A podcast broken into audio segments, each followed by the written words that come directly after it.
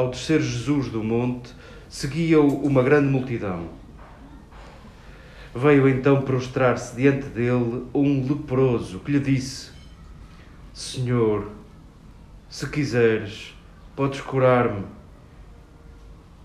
Jesus estendeu a mão e tocou-o, dizendo: Eu quero, fica curado. E imediatamente ficou curado da lepra. Disse-lhe Jesus: Não digas nada a ninguém, mas vai mostrar-te ao sacerdote e apresenta a oferta que Moisés ordenou para que lhes sirva de testemunho.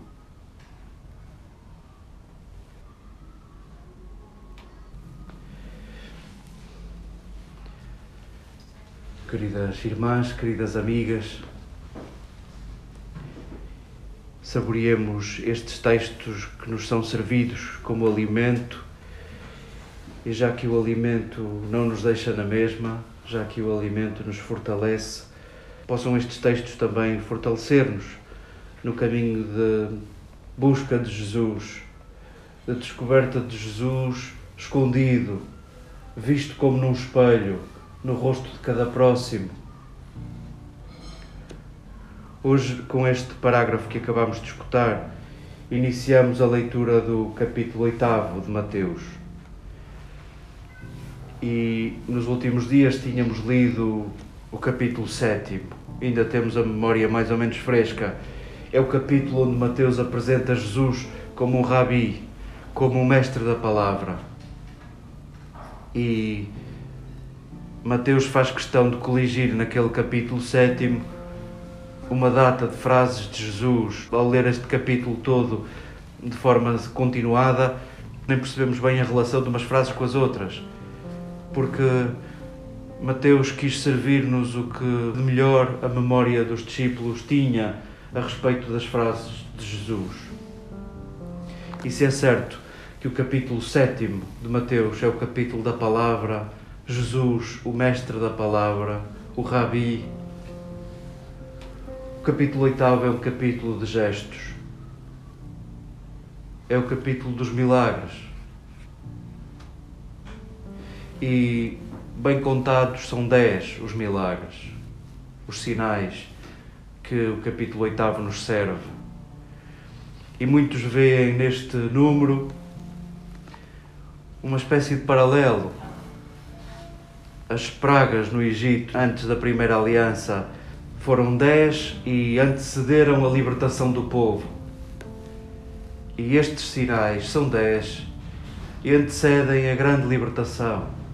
A grande libertação. A libertação das obras da lei. A libertação de uma religião para alguns fundada numa prática legal Sendo este o capítulo dos milagres, sendo este o capítulo dos sinais, comecemos por aí. Quase que arriscaria a dizer que não há discípulo de Jesus algum no mundo que não tenha um problema com os milagres de Jesus, que não tenha uma questão com os milagres de Jesus, que não tenha um desconforto com os milagres de Jesus. De facto, as fontes que nos chegaram até nós, quer bíblicas, quer extra-bíblicas, quer dos Evangelhos, quer de outras obras, quer de outras frases, de outros escritos que escaparam à destruição do tempo, de facto ninguém prescinde de apresentar Jesus como um curador, como um taumaturgo. E esse desconforto vem desde a primeira hora Mateus, por exemplo, no relato que nos faz destes sinais, destes gestos de Jesus, depura-os. Retira, por exemplo, a carga emocional que Marcos, por exemplo, tinha nos seus relatos mais ou menos equivalentes. Mateus simplifica os gestos de Jesus. Já não há dois tempos, como em quase todos os sinais escritos por Marcos já não há uh, recurso à, à matéria, a lama, a saliva, já não há isto. O que dá conta de facto de um certo desconforto desde a primeira hora. E sim, que bom seria se, se o verbalizássemos, que bom seria se o disséssemos a nós próprios, os problemas que temos com isto, com os milagres de Jesus, que lidos à letra no capítulo 8 de Mateus são espantosos e lidos na nossa vida pode haver momentos em que não os vemos e não percebemos porque é que não os vemos. Talvez o verdadeiro milagre, os verdadeiros milagres que Jesus opera não são tão valiosos do ponto de vista biológico. Talvez sejam preciosos do ponto de vista biográfico. O que Jesus fez àqueles a quem tocou, àqueles com quem falou, àqueles a quem se aproximou e era proibido aproximar, foi devolver-lhes dignidade, foi devolver-lhes condições de regressar ao centro, foi dar-lhes importância, foi dar-lhes condições de possibilidade de relação. Essa foi a cura espantosa.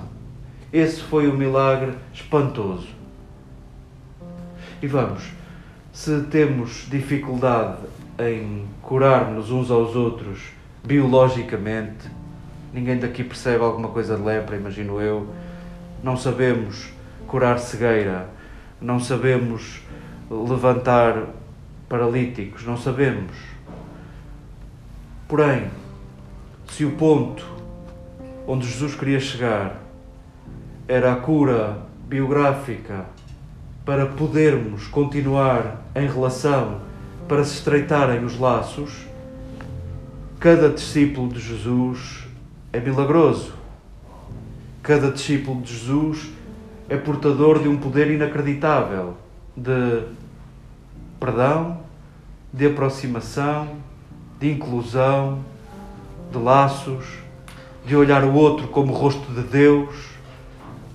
Somos de facto portadores de um poder excepcional. E não queremos ser mal agradecidos, não queremos relativizar esse poder por não termos o outro. Sim, o mais importante será este. O mais importante será este. E cada um com as suas capacidades cada um saberá as enfermidades de relação que consegue reconhecer na sua vida e na vida dos outros. E cada um saberá o que operar, que milagre operar. Nós conhecemos pessoas que têm saúde e que até têm dinheiro e que não, não vivem de bem com a vida. Vivem permanentemente a criticar tudo e todos, não apreciam nada nem ninguém, qualquer coisa está mal, e qualquer coisa começa com a palavra não, e qualquer coisa é comparada comigo e com o meu sofrimento. Bem conhecemos pessoas que até tinham tudo e, e têm muita dificuldade de relação. E bem conhecemos outras que, mutiladas, até com deficiências no corpo, na psique, são uma ternura de relação, são uma luz de laços, são uma luz de Jesus. E sim, cada um saberá identificar o que é que na sua vida é doença de relação e onde é que pode estar a cura. Se no perdão, se no pedido de perdão, se na reaproximação, se no diálogo, cada um saberá onde. Estas curas de Jesus, de facto, têm, têm um propósito, têm uma intenção. Por um lado, saborear a possibilidade de todos terem lugar, e por outro, a ti que te julgas saudável, olha, vê, vê bem, este leproso que acabou de ser curado ficou agora como tu ficou como tu. Imagina o que ele vai fazer com a vida dele e diz-me tu o que fazes com a tua, o que fazes tu com a tua saúde, com a tua vida erguida. Possa este texto continuar vivo, a perguntar-nos o que fazemos nós com a nossa vida curada, com a nossa vida erguida, o que fazemos nós com os laços que nos foram servidos ao longo do tempo como oportunidades de revelação e de descoberta de Jesus. E possa esta capacidade de nos curarmos uns aos outros, de estreitarmos os laços, de não deixarmos ninguém de fora, de não julgarmos, de não atribuirmos os lugares de dentro e os lugares de fora a uns e outros, possa, possa este texto verdadeiramente devolver-nos a capacidade de nos curarmos, de nos escutarmos, de nos erguermos, de nos perdoarmos. Possamos nós descobrir no Jesus milagroso, o Jesus que nos quer vivos, que nos quer erguidos, que nos quer irmãos e que nos amemos como Ele nos amou.